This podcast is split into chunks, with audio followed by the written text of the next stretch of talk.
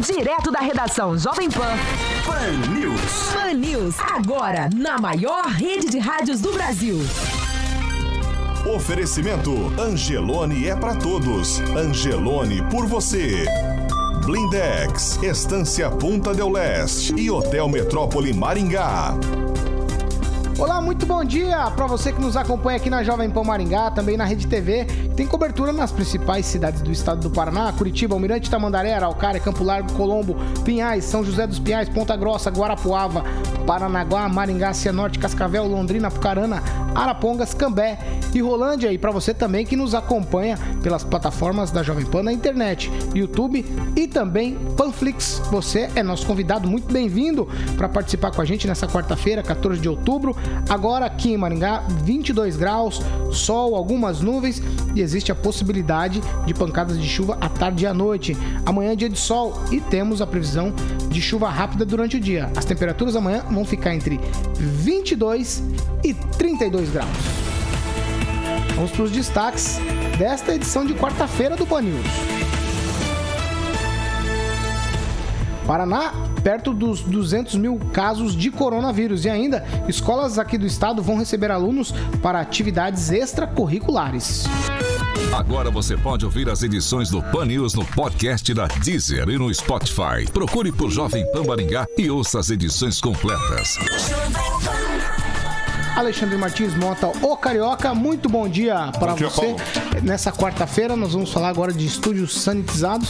Tá tudo bem? Respirando bem? Exatamente, temos Ozox aqui no estúdio da Jovem Pan Maringá e você pode ter essa fonte de saúde no seu ambiente ligando no telefone 991618889, 991618889, falar com Kiko Machado.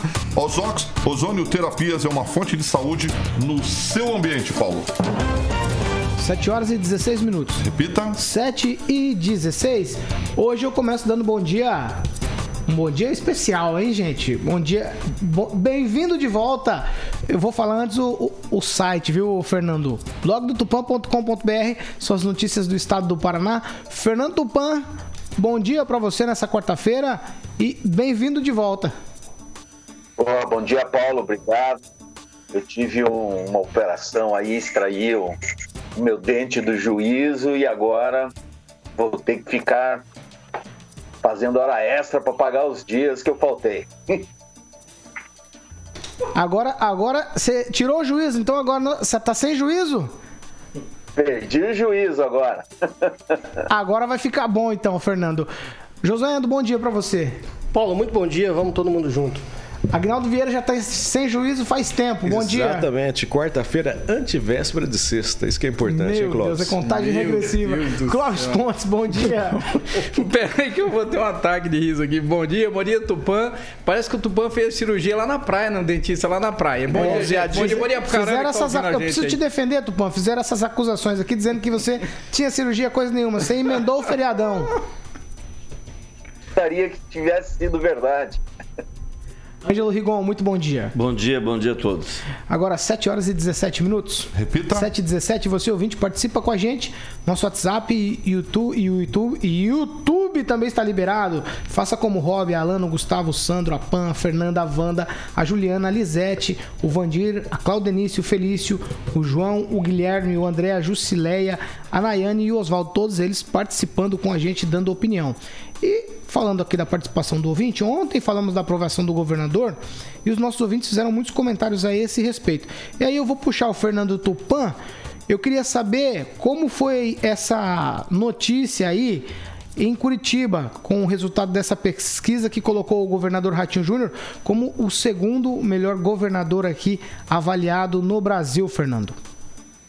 Há uns dias passados eu já tinha dado esse alerta aí que o, o governo, o governador Carlos Massa Ratinho Júnior estava fazendo um governo com bastante destaque no cenário paranaense aqui e agora é confirmado a nível nacional.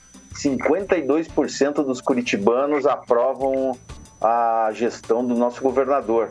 E o governador só perde para o nosso pro governador Rui Costa da Bahia, que teve 64%. Mas o Ratinho Júnior é o melhor do Sul aqui, já disparado. Eu venho notando isso e o Paraná, assim, parece que depois do terremoto que causado pelo ex-governador é, Beto Richa, está entrando nos eixos com o Ratinho Júnior no comando. Vai, Agnaldo Vieira. Tá com um sorriso bebendo café, te peguei no pulo. Sabia que eu ia conseguir. É, o governador, ele não é uma unanimidade, mas vem se destacando, vem fazendo o famoso governo arroz com feijão, tranquilo, sem Opa, se for arroz, se tiver arroz. Exatamente. Então, é um bom tá governo. valorizado é um o negócio, hein? E também fazendo um governo razoável, eu daria uma nota aí 7,5. Ó, tá bom a nota. Passou, né? Passou, passou com folga. Fala, Rigon. Não, não. Nada não. A cara do Rigon foi a eu melhor. Tô medo, eu tô com medo de vocês hoje. 7 horas e 20 minutos. Repita. 7 e 20. A Secretaria de Saúde aqui da Prefeitura de Maringá registrou 100 casos e mais uma morte por coronavírus no boletim que foi divulgado ontem. A vítima, um homem de 55 anos com diabetes e hipertensão. Ângelo Rigon, é, essa vítima era o servidor? Então, é o Egídio o nome dele, pai de uma amiga nossa. Era um sujeito muito bem quisto, o pessoal gostava muito dele. E faleceu até onde consta por conta da, da Covid. Até mereceu a, a noitezinha, eu fiquei sabendo no, no meio da tarde, ele acabou merecendo uma, até uma postagem do prefeito Ulisses Maia, dado o que mostra que realmente, que entre o pessoal da CEMUSP ele era muito querido, trabalhava na coleta e já era um funcionário de, eh, antigo de carreira. Clóvis, anota aí. É, 55 anos de idade, diabetes e hipertensão. Fernando Tupan, os dados acumulados do, do estado aí sobre a Covid-19 mostra que o Paraná já soma 192.657 casos e 4.758 mortos em decorrência da doença. Não estamos tão estabilizados assim não, né? Mas você sabe, se você olhar o resultado aí, parece que tá, está havendo uma desaceleração. Nós temos que saber se essa desaceleração não foi causada pelo feriado prolongado, né? Que você sabe que diminui o número de, de pessoas trabalhando na Secretaria de Saúde e pode ter acontecido um atraso, porque é, eu estou achando muito estranho, assim, em poucos dias caírem tantas mortes aqui em Curitiba. Curitiba foi, é, é, foi dado que só teve uma morte ontem, então a gente sabe assim que a coisa não está fácil. Por exemplo, no final de semana morreu um candidato do PSD, aí, o pastor Damasceno Júnior, em três dias foi do, tava bem, quinta-feira amanheceu mal, foi pro posto, mandaram para casa como sempre fazem, e no sábado ele voltou pro postinho e já foi direto pro hospital onde teve uma parada cardíaca. Então nós temos que ficar bem atento assim que pode acontecer uma segunda onda aí provocada por esse, pela essa abertura excessiva que aqui em Curitiba o que está acontecendo? Você passa em frente de bares assim é uma multidão que está lá na frente dos bares assim tudo sem máscara. Então, por exemplo, todas as recomendações dadas assim caíram por terra. E aqui em Curitiba, assim, o negócio está tão liberado aqui que o, talvez o prefeito Rafael Greca sentiu a corda no pescoço, ele liberou salões de festas em condomínios para até 50 pessoas. E também já se pode usar o playground e as piscinas, já que a temperatura aqui em Curitiba durante o dia, assim, por volta da, do meio-dia, chega a ter 26, 28 graus nesses últimos dias. Então, a liberação pode trazer a segunda onda. E o que, que nós vamos ter nessa segunda onda? A gente pode ver o que está acontecendo hoje na Inglaterra: fechamento, lockdown de tudo. Então, nós precisamos tomar cuidado. Josué Endo. Olha, Paulo, é, nós temos que analisar a questão da população do Paraná. São 11,5 milhões de pessoas para menos de 200 mil infectadas. Então, se realmente essa narrativa toda do coronavírus, é, fechando tudo, com isolamento social, se isso fosse realmente verdade, Paulo, nós agora é, teríamos que estar fechando tudo. Então, isso não passa de uma narrativa de governantes políticos é uma questão política, uma questão política econômica. Isso é mais para frente, olha, eu não nego o vírus, o vírus é como qualquer outro vírus, isso não tem como negar. É um estudo que é feito em tempo real de um tipo de vírus que já existe na natureza, né? É, conversávamos aqui um pouco antes, eu e o Paulo, a natureza, né? a gente chegou aqui à conclusão, Paulo conversando, que a natureza ela está muito acima de questões políticas e tudo isso é verdade. Não nego o vírus, mas muito, daqui muitos anos, décadas, nós vamos olhar para trás, vamos ver as atitudes horrendas tomadas frente a um tipo de vírus que, na verdade, apesar de ser novo, ele tem a mesma trajetória e o mesmo comportamento dos outros. Agora, o que me chama a atenção e eu fico espantado é tudo abrindo toda aglomeração ocasionada aí por trabalhadores, né, de forma compulsória, toda a aglomeração ocasionada por pessoas que praticam esportes, toda a aglomeração ocasionada por pessoas que saem em bares, todo, tudo isso acontece e as escolas ainda estão fechadas. E aí eh, eu vejo a mídia de forma, vamos dizer, até irresponsável, tentar trazer é, estatísticas é, de forma absurda, como por exemplo, ah, ocorreu um aumento no número de casos. É, é, mais sérios em crianças. Eu quero saber os números disso daí. E não simplesmente manchetes. Ou então, mídia querendo ligar é, decisões do presidente ao Covid, né? Como se fosse uma coisa, é, que, como se uma coisa estivesse ligada à outra. A grande mídia incorpora as decisões do presidente lá atrás, as opiniões do presidente lá atrás, e agora a mídia volta e tenta ligar o presidente, colocando agora o efeito Bolsonaro em cima das mortes aqui. E eu vejo contrapartida a Argentina, que agora é, os congressistas lá e uh, decidiram taxar grandes riquezas. O que, o que sinal que é o quê? O país tem mais de 40% agora na pobreza, depois de lockdown de todo esse período, desde o começo da pandemia, e agora taxando grandes riquezas, os ricos irão sair da Argentina, assim como os multinacionais já sim o fizeram, deixando o país à mercê de quem? Do governo, sempre do governo, ou seja, Argentina rumo a virar uma nova Venezuela. Clóvis. Uh, aglomeração em campanha eleitoral por meio da rua, gente aí andando pedindo voto, que tem que pedir voto, mas do jeito que não poderia, então, se fosse trabalhar a visão de como vinha implantando o Covid para as pessoas. Então, eu acho que a segunda onda, Tupã, só vem depois do dia 29 de novembro, hora que tiverem eleitos os prefeitos nas cidades do estado do Brasil. Eu preciso entender essas críticas. A gente defendeu aqui que devíamos retomar. Aí tem gente campanha retomou. Aí vocês estão criticando agora que está tendo. Não, campanha? não, não, não. Não estou criticando. Eu estou dizendo que não façam então alusão ao Covid depois da campanha, dizendo agora precisa fechar tudo que a segunda onda veio, ou que nós precisamos fechar porque está aumentando os casos. Porque se fosse assim, não tinha que ter nem campanha na rua. só, só queria fazer só duas colocações é que quanto maior o país, maiores são os números, inclusive de infectados de quem se recuperou. Isso é, é, me é fala, é óbvio, né? Então, assim, não tem. É, por isso que as comparações são feitas, são feitas com base em, em, em, população, em cada 100 mil, um milhão.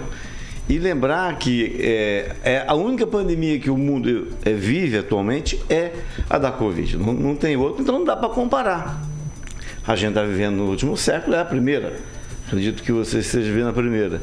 E em relação a culpar presidente, eu lembro que ontem o John Biden, John Biden, na maior democracia do mundo, fez um Twitter debitando os, as 230 mil mortes ao Trump. Por quê? Porque ele, assim como Bolsonaro, ele é o dirigente do país. A gente não elegeu a Madre Teresa Calcutá para tocar o país. Quem tem que tocar o país, a maior autoridade do país é o presidente a ele, claro que não cabe toda a culpa, mas cabe culpa, assim como cabe ao Trump, que é quem dá o discurso para outras pessoas seguirem, para outros dirigentes, prefeitos e governadores. Então, John Biden fez o quê? John Biden faz o quê, então, também nos Estados Unidos, não ser criticar? Por que, que ele não vai para a linha Bom, de frente? Por que, que não ajuda? Só sabe criticar também. O que eu não entendo, Só a visão entendo, política. Paulo, é justamente isso. É você colocar, acreditar ainda mais no Bolsonaro de tudo que a gente passou aqui, né? Todos, todos nós acompanhamos o caso a caso que aconteceu. Tem minhas críticas ao presidente, mas de forma alguma você arbitrar e colocar a culpa de mortes do Covid na conta do presidente, isso é de uma desonestidade gigante. Até porque, eu vou te explicar, Paulo. Toda decisão tomada em estado e município teve como base fundamentos técnicos da OMS.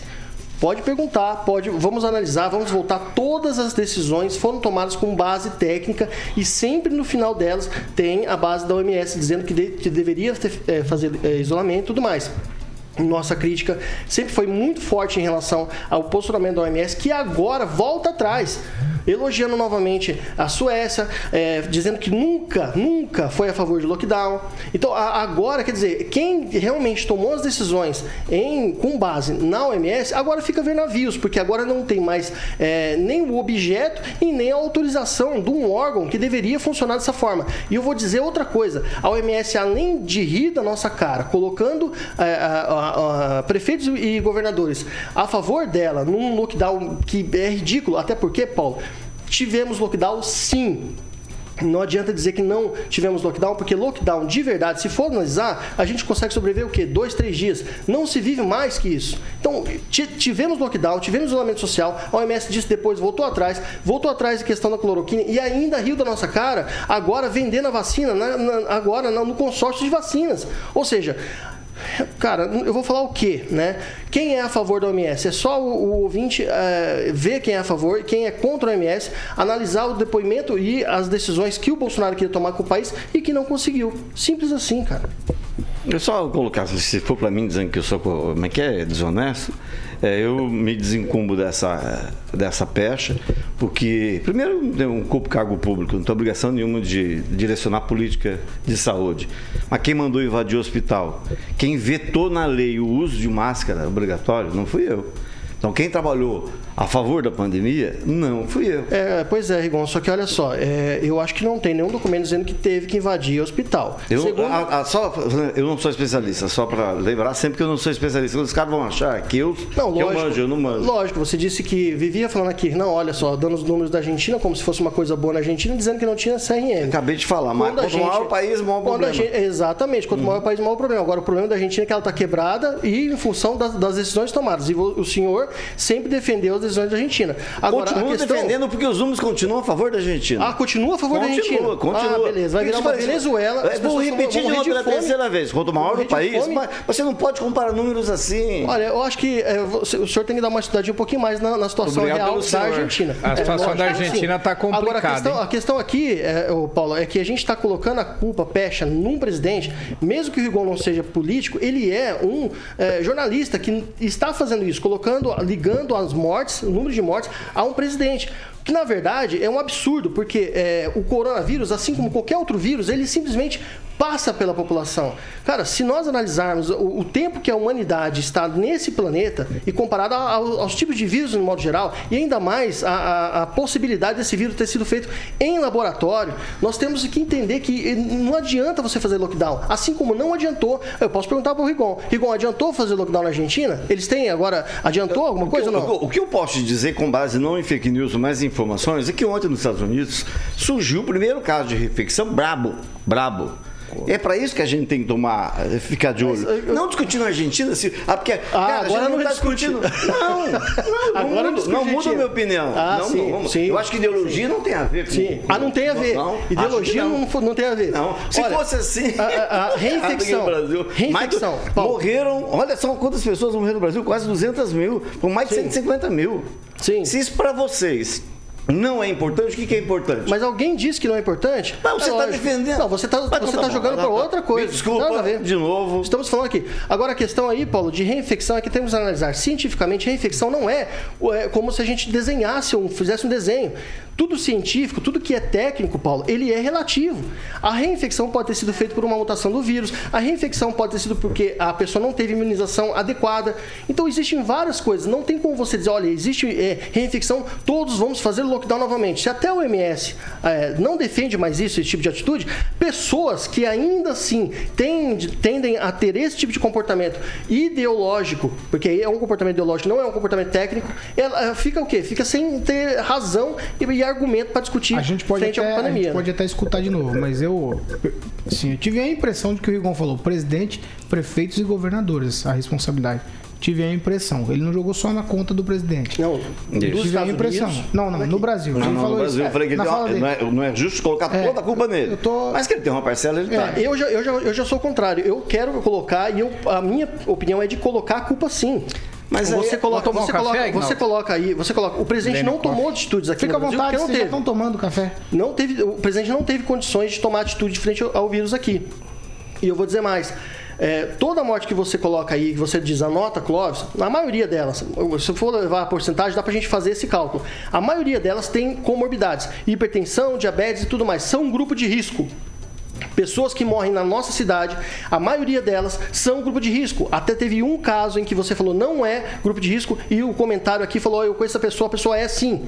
Então, se é grupo de risco, aonde está a atitude de prefeitos e governadores separando esse pessoal do resto, protegendo eles? Não teve em nenhum momento nem, nenhuma atitude separou o grupo de risco dos demais. Então, aí sim está morrendo gente porque é, pela atitude está deixando o contato do vírus com essas pessoas. 7 horas e 34 minutos. Repita. 7 e 34.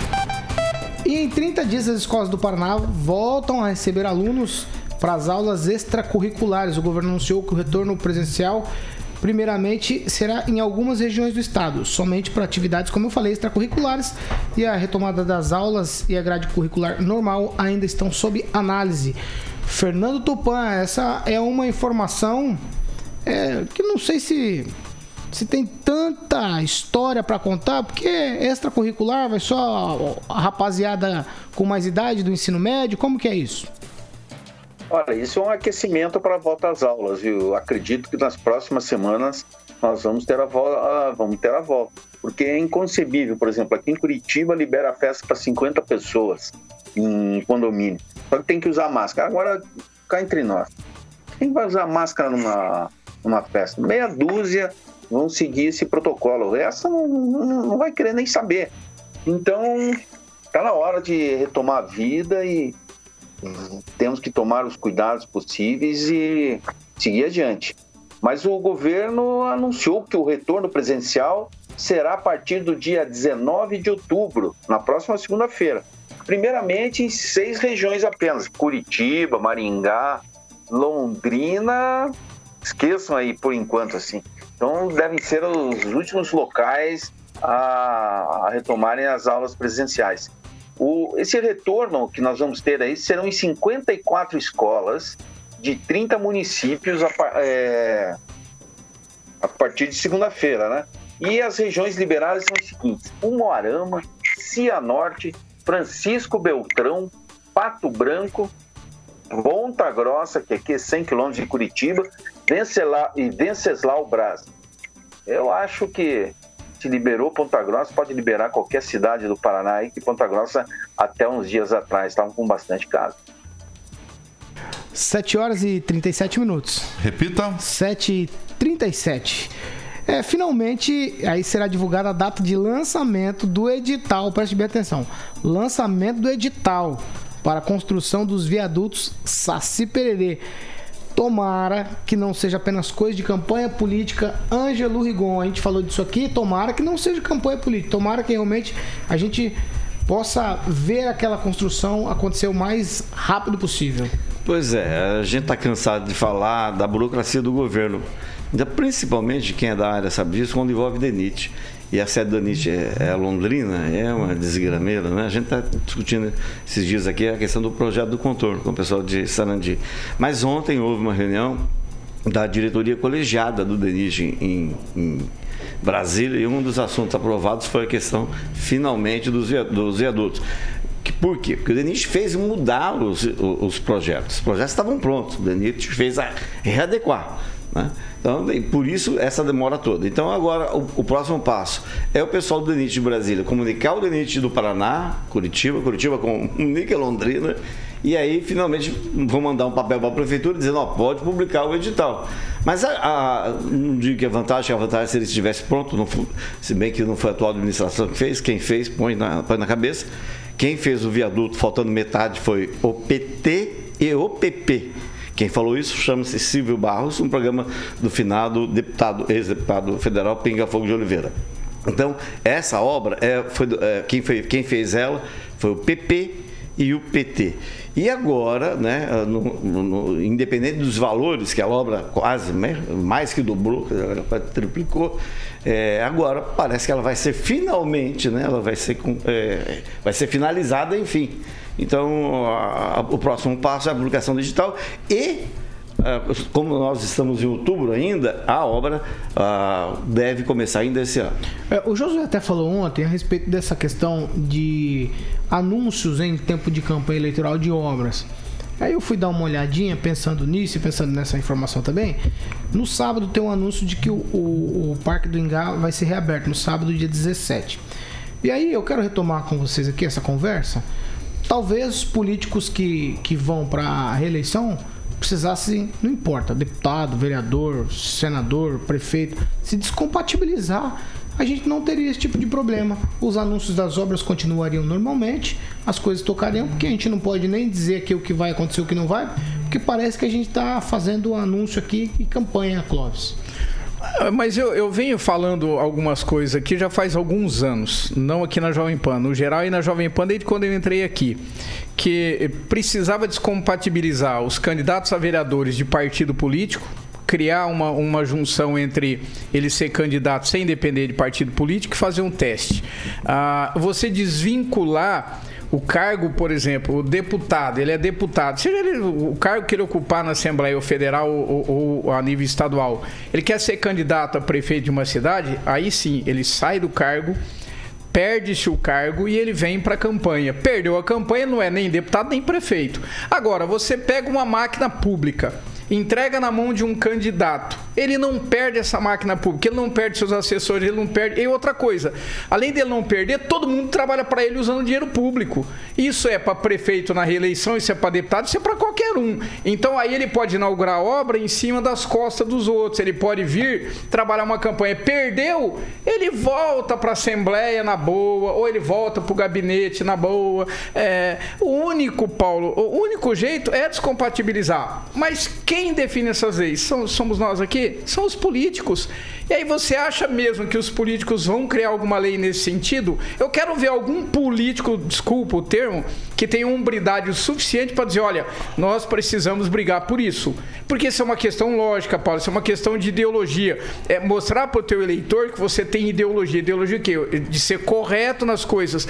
Porque eu nunca vi ninguém Nunca vi. Paulo, não, não existe isso na face da terra. Você exerce um cargo público, se sujeita a outro, bancado por aquele que você tá, e se você perder, você volta para o cargo que você tá. Paulo, não tem cabimento. É, é, é, essa política no Brasil tem que ser mudada. E Mas aí nós vamos virar o palanque político. Vai entregar a obra exatamente no final de campanha e vira. Aí o prefeito é bonzinho, o deputado é bonzinho, o governador é bonzinho, é tudo uma maravilha. Se o eleitor atentar para isso, se ele abrir o olho para isso, ele vai ver que cada mudança ele ganha alguma coisa. Então atenta e muda. Porque não tem condição, Paulo. Usar a máquina para isso é o que mais fazem. E está dentro da lei, você não pode questionar. Agnaldo. No país mais democrático do mundo, Estados Unidos, eh, ontem o Trump ele fez o comício mesmo, né? Porque lá a coisa é grande. Ele desceu na, na Flórida com o avião presidencial. Ficou até de fundo, o Force One, ao fundo do seu comício. Sem nenhum problema. É um absurdo. Não, sem nenhum problema. Ué, quem tá errado? O Brasil ou Estados Unidos? Né? Não, mas lá a legislação estabelece é, regras assim. Sim, mas não, ele desceu com o avião dele, não um é nenhum problema. Ele fez um comício lá da Casa Branca, que aquilo, aquilo ali sim foi irregular. Mas a legislação permite que ele continue usando a, uhum. o segurança. Não, é, exatamente. O único, o único então... jeito de acabar com isso daí é acabando com o Instituto da Reeleição. Porque mesmo se a pessoa se afastar, é, e tiver alguém no lugar dela, o vice, no caso, ele vai entregar obras e ainda assim a gente vai fazer essa ligação. E eu digo a gente, eu mesmo vou fazer. Então isso não tem jeito. O único jeito é acabando com a eleição. Fernando Tupan. Olha, eu vou te falar uma coisa, assim, é um sonho o candidato, qualquer cargo público, largar o cargo. Se você pensar nisso, você tinha que ampliar e fazer, por exemplo, deputado, vereador, se quiser é, candidatar à reeleição, tinha que se afastar desse cargo. Isso é um, é um sonho. Mas a história de promessas, é toda campanha eleitoral é igual. O, eu estou reparando uma coisa aqui em Curitiba, não sei se está acontecendo em Maringá, assim, está acontecendo um, um, um desinteresse muito grande com essa eleição. conversei com algumas pessoas nos últimos dias sobre isso e estou vendo assim que quem ganhar, por exemplo, a prefeitura aqui de Curitiba, tanto faz. Eles, as pessoas estão desiludidas com a política. Então, pode acontecer uma reviravolta, como aconteceu em 2018, assim, quando, para a eleição do Senado, quando tanto Beto Richa como o, o senador Roberto Requião levaram uma bordoada nas urnas e se aposentaram, pelo menos por um período de tempo, possivelmente para o resto da vida, né? Mas é, eu acho que isso não vai mudar, sabe? Provavelmente nós vamos ter uma grande surpresa na, nas urnas no dia 15, com muita gente ficando em casa e não querendo dar um voto no, pro próximo prefeito ou para os próximos vereadores, como protesto com a decadência política do Estado brasileiro.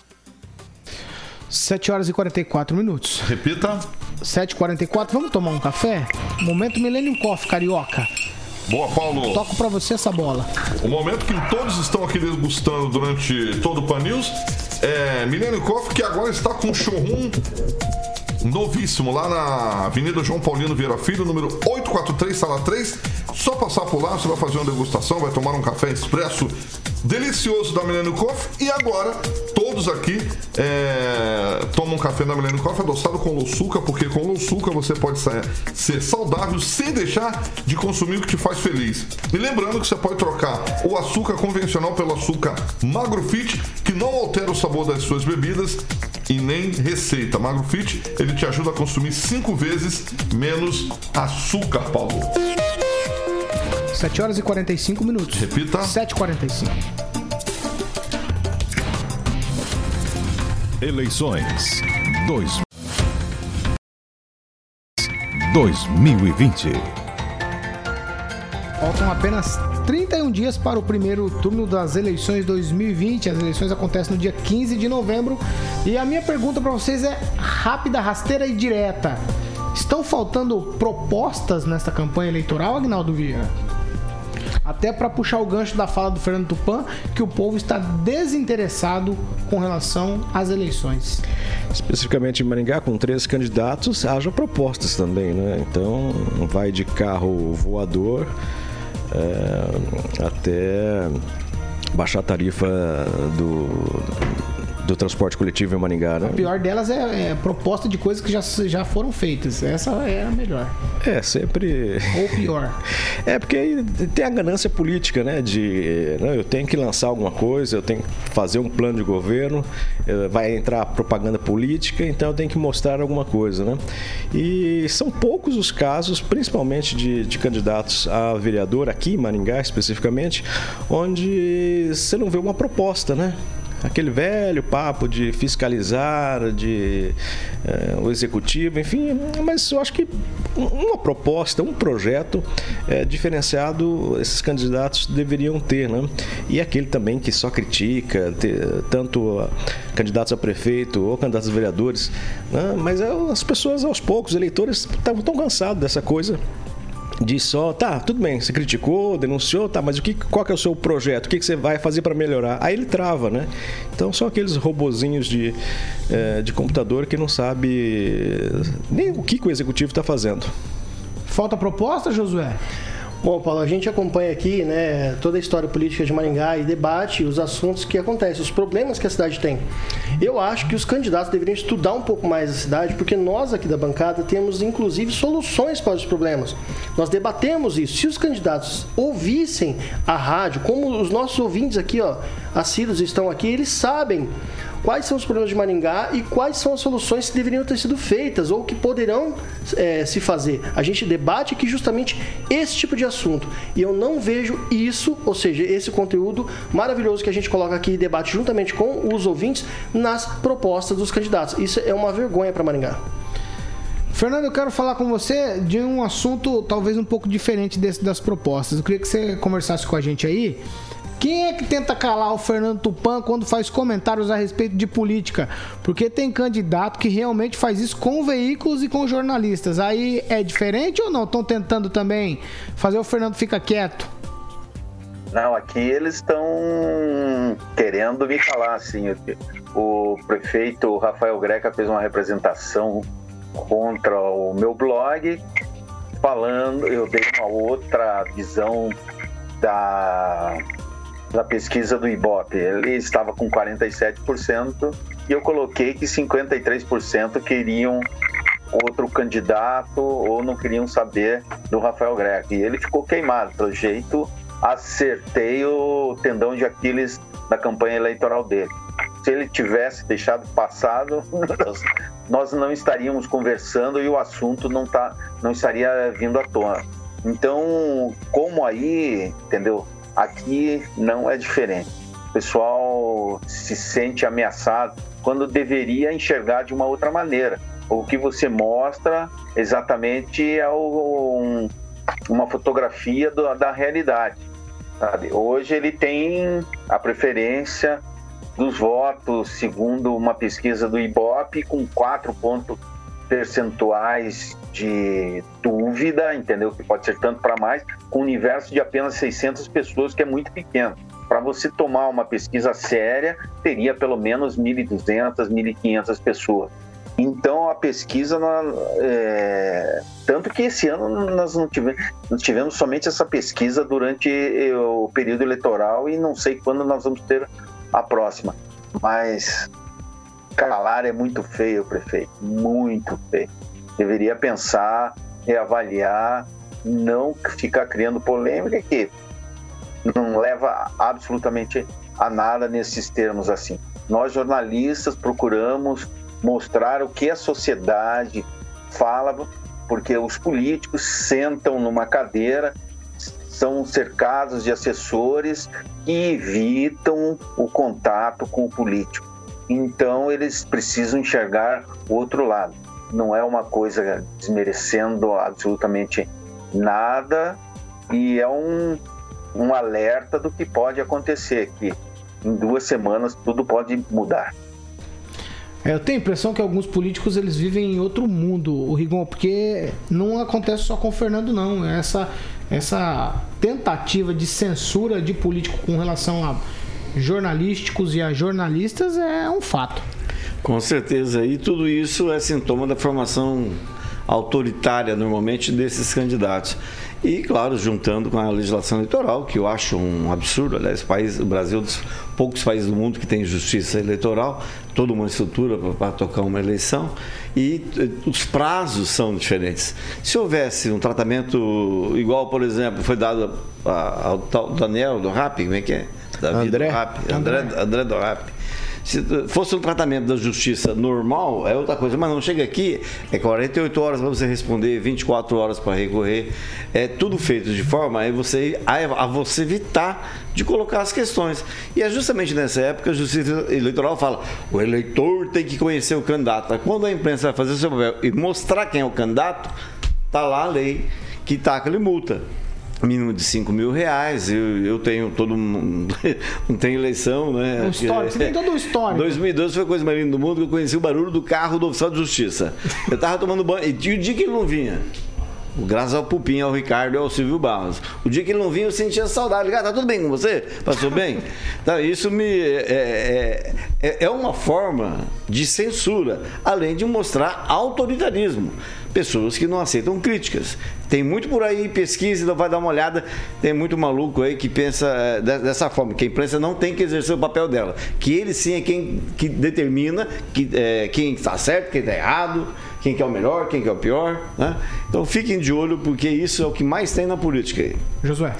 Ó, Paulo, é, o que eu imagino dos candidatos aqui agora, nessa época de eleição, eles evitam, e isso é uma, uma complicação Alguns casos evitam confusões, né? no caso, para quem ainda está no poder, né? ainda quem tem, detém a caneta das decisões, eles evitam confrontos e para quem são candidatos, eles é, aguçam essa parte deles e eles tentam confrontar com ideias que às vezes não faz o menor sentido para a cidade. Né? Nós temos, às vezes, o problema, sempre eu digo, o caminho mais simples é o melhor caminho. Né? O caminho mais correto nem sempre é o caminho mais simples, mas o caminho mais simples é o caminho mais curto para você chegar até a solução. Então, se você tem é, a decisão e essa decisão incorre em não tomar o caminho diplomático, que seria o mais correto, você tem que tomar decisão. O prefeito, o governador, ele precisa ter peito para resolver o problema.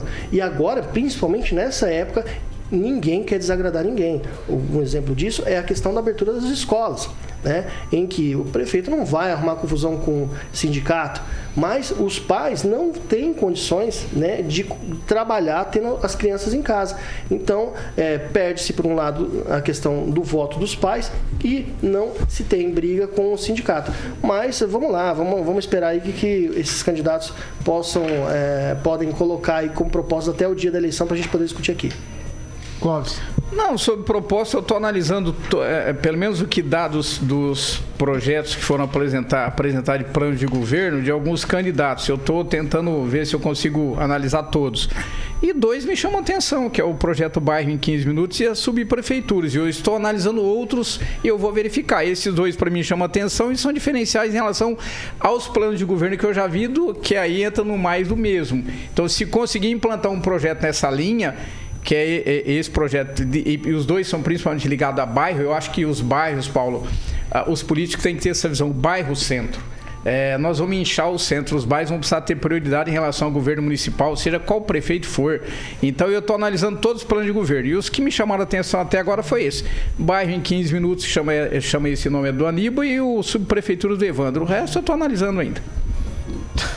7 horas e 55 minutos. Repita. É, 7h55. Ouvinte, eu não sei se eu tô trabalhando ou me divertindo. Quando eu, vocês não têm ideia do que eu passo por aqui. Ângelo Rigon, fala para mim, eu quero falar, saber de dinheiro nas campanhas.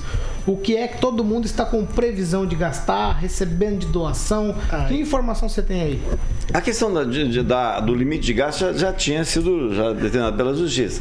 Mas o que me chama a atenção, que eu tô, tô até, até agora há pouco estava vendo, é a receita de onde tem vindo o dinheiro que alguns já têm declarado. Tem gente que não, não, não declarou ainda. Existe, se não me engano, até dia 26, existem prazos para ser cumpridos eh, de, de despesas. Então, o que me interessa é receita. E eu fiz um levantamento muito interessante. A melhor coisa do mundo hoje é você ser candidato a prefeito pelo PP, considerado o partido mais corrupto do Brasil, Vido Mensalão, Petrolão. E o, e o tesoureiro do PP, é bom se lembrar, é de Maningá. O tesoureiro nacional é de Maningá. É um deputado federal que é líder do governo na Câmara uh, Federal. Olha só, Olha, olha, olha a coisa. A Coronel Aldilene, que todo mundo achou que ia brigar porque impuseram um vice para ela, nada, tá aquela quietinha. Aldilene faz, faz amor. Era, ela, não, é. Não tem, não, infelizmente, não passou até agora o espírito de eh, pulso firme.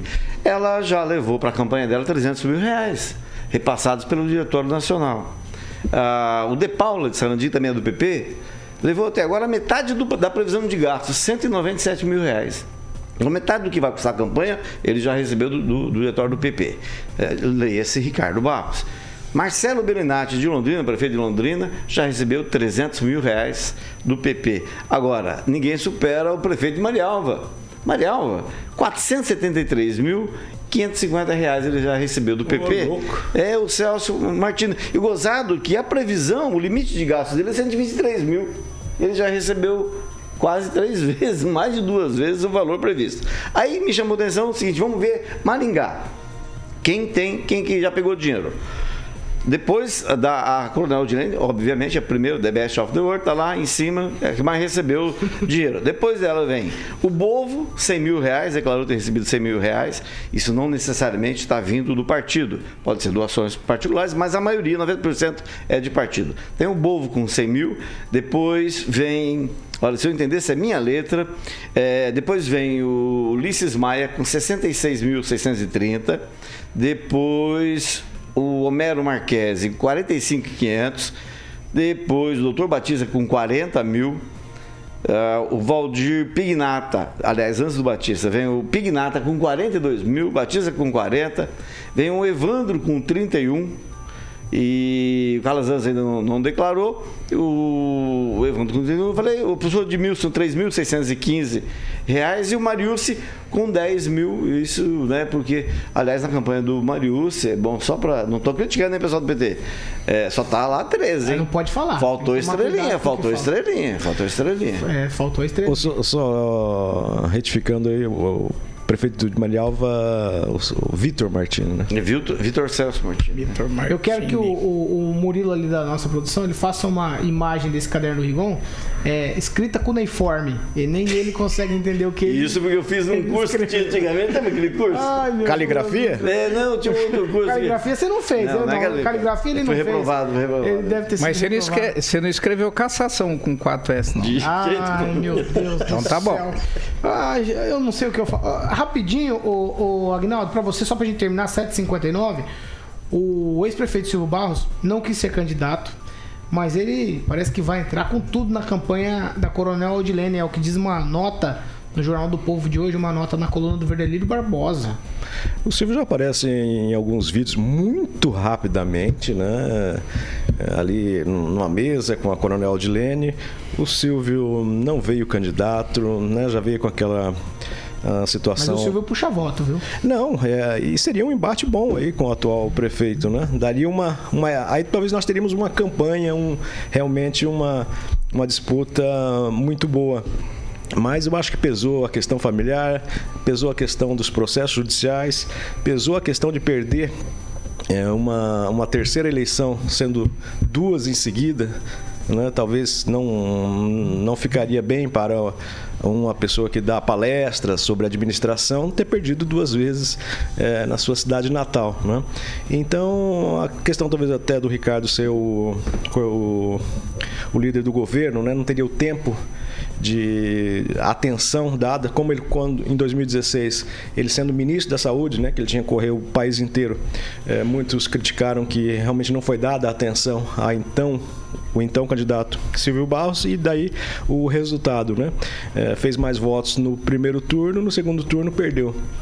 Então, é, essa aproximação. Mas não sei se agora, né, porque o Silvio, quando disse nas suas redes sociais que não seria mais candidato, é, esses votos ele não transferiu para Odilene. Que as pessoas falaram, os próprios amigos dele disseram: eu iria votar em você, mas eu não voto no candidato que foi indicado pelo partido, né, que é a Coronel Odilene, que eu acho que, assim, coitada, caiu de gaiato ali vai ter aquela manchinha na, na sua biografia à toa. Ela não precisava disso, ainda mais do jeito que foi colocada. Uma, talvez um posicionamento agora, eh, não desistir, né? mas foi colocado coisas ali para ela que ela teve que engolir. E, por exemplo, Marco Meja. Nada contra o meu amigo Marco Meja, bom de copo de cerveja, ser o candidato a vice. Ele tinha feito um vídeo dizendo que não seria candidato mais pelo partido, né? E depois aceita ser candidato a vice. Então, muita coisa enrolada no PP que realmente é mais perigoso do que o PT. Eu particularmente gosto muito da postura da Coronel Odilene nessa campanha. E ela realmente, eu acho que ela tá fazendo um papel bonito. Não, não tem nada de. Mas tá feio. sozinha, mas tá Não sozinha. tem nada de Só feio. para não passar batido, ela tá, lidera o ranking de quem recebeu o dinheiro do partido com 300 mil reais.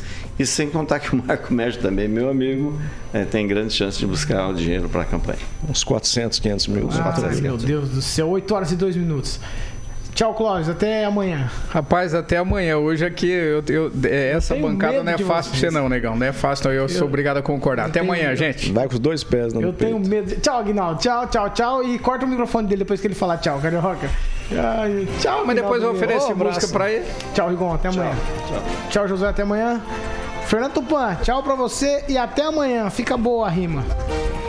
Tchau, até amanhã. Eu tenho uma última notícia aqui. O, o ex-governador Beto Richa voltou às redes sociais. Ele anunciou nesse final de semana o nascimento do quarto neto, Leonardo, filho de Marcelo Richa, que, que era para ser, era pra ser deputado estadual e devido às confusões de 2018 ficou fora. Confusões, você foi brando na palavra. Ai, ai. Ficou preso a outros compromissos. O Agnaldo disse que ele ficou preso a outros compromissos. Pois é, né? A gente sabe o que aconteceu ali e vamos ver o que, que a justiça vai falar nos próximos meses, possivelmente, ou anos, né, que, como ocorre hoje na política brasileira. Alexandre Martins Mota, Carioca, vamos lá. O que vem por aí na sequência Jovem Pan? E eu já vou perguntar rápido, pra quem você vai oferecer? Eu espero que não seja Pognaldo. Não, é sempre Pagnaldo, sempre, sempre Pagnaldo. Você pensou que eu ia oferecer pro Tupã? Eu achei. Então o Tupã vai um The Clash lá pra ele lá. Aí, Tupã. Acertou, não, tá, tá com boa visão ali. O Tupã fez falta aqui, hein? Fez falta. Fez muita falta hoje, voltando aí, mas voltou com tudo, hein? Voltou com tudo. Tô com tudo. Já tá chupando sorvetinho aí, Tupã? De nada, não posso nem tomar sorvete. Ai, meu Deus do céu. Ai, ai, ouvinte Jovem Pan, você continua com a gente nas nossas plataformas, YouTube também, Panflix. Pode participar com a gente à vontade, rever os programas, outros programas também que estão na nossa plataforma. Vai lá no YouTube, digita Jovem Pan Maringá, você tem acesso a todo o conteúdo produzido aqui pela Jovem Pan Maringá, que é a rádio que virou TV e tem cobertura e alcance para 4 milhões de ouvintes.